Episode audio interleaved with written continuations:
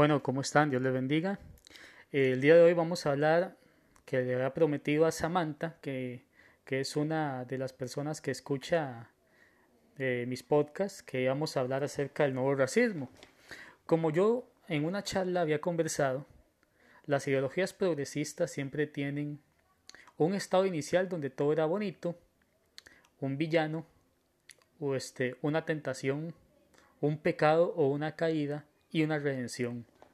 En este caso, en el nuevo racismo, este, ellos bueno, hablan de un estado inicial donde todos los seres humanos eran iguales, hasta que llegó el enemigo. ¿Quién es el, enemigo?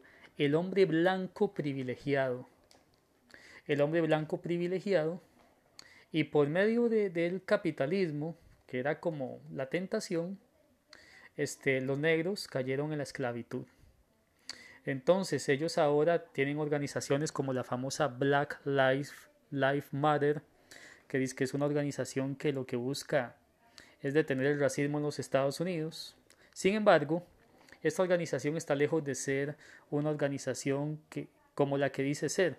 Por ejemplo, en los años 60 sí había racismo real en Estados Unidos. Una persona negra no podía subirse a un vagón para blancos, ni estudiar en una escuela para blancos, ni entrar en un hospital para blancos.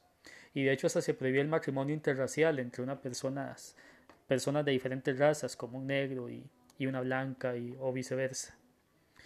Pero llegó un hombre llamado Martin Luther King, pastor cristiano, y mediante un movimiento pacifista en el que fue mártir, pues fue asesinado, logró derechos civiles para la población negra. Pero eso pasó en los años 60. Hoy en día las personas de raza negra en Estados Unidos están muy lejos de eso.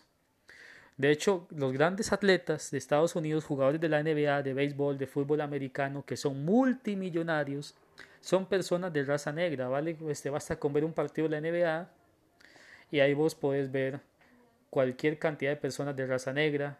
Floyd Mayweather, el el, boxeador, que es uno de los deportistas más ricos del mundo, de raza negra, el que apenas, este, el que hace unos años era uno de los hombres más ricos del mundo a nivel de los deportistas, como era Tiger Woods, también de raza negra. Y podríamos seguir hablando de cualquier cantidad de personas de raza negra que son multimillonarios en Estados Unidos y por lo tanto yo no veo ninguna opresión ahí. Hoy en día los negros pueden hacer muchas cosas que, que los blancos también hacen. Entonces eso lo que hace es dividir a la gente y crear una falsa víctima y un falso opresor y ponerlos a pelear, que es lo que hace el neomarxismo la famosa lucha de clases. Este, por otra parte, sí podemos ver que el primer dueño de una plantación de esclavos negros en América fue un hombre negro de apellido Johnson. Entonces, esclavitud siempre ha habido, esclavitud siempre ha habido y han habido este, personas o actores diferentes.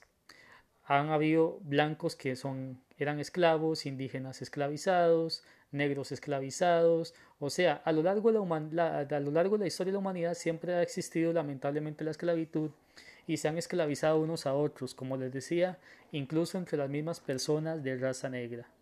De hecho, eh, según las estadísticas, mueren más blancos a manos de personas negras que personas negras a manos de personas blancas. Entonces, toda esa narrativa del hombre blanco privilegiado y del racismo en Estados Unidos y que comienzan a votar monumentos o estatuas este, por ser racistas, ese es un movimiento falso, una cortina de humo, una manera, digamos, de, de venderle una ideología a la gente para promover más división y más violencia. En realidad no hay ningún tal nuevo racismo.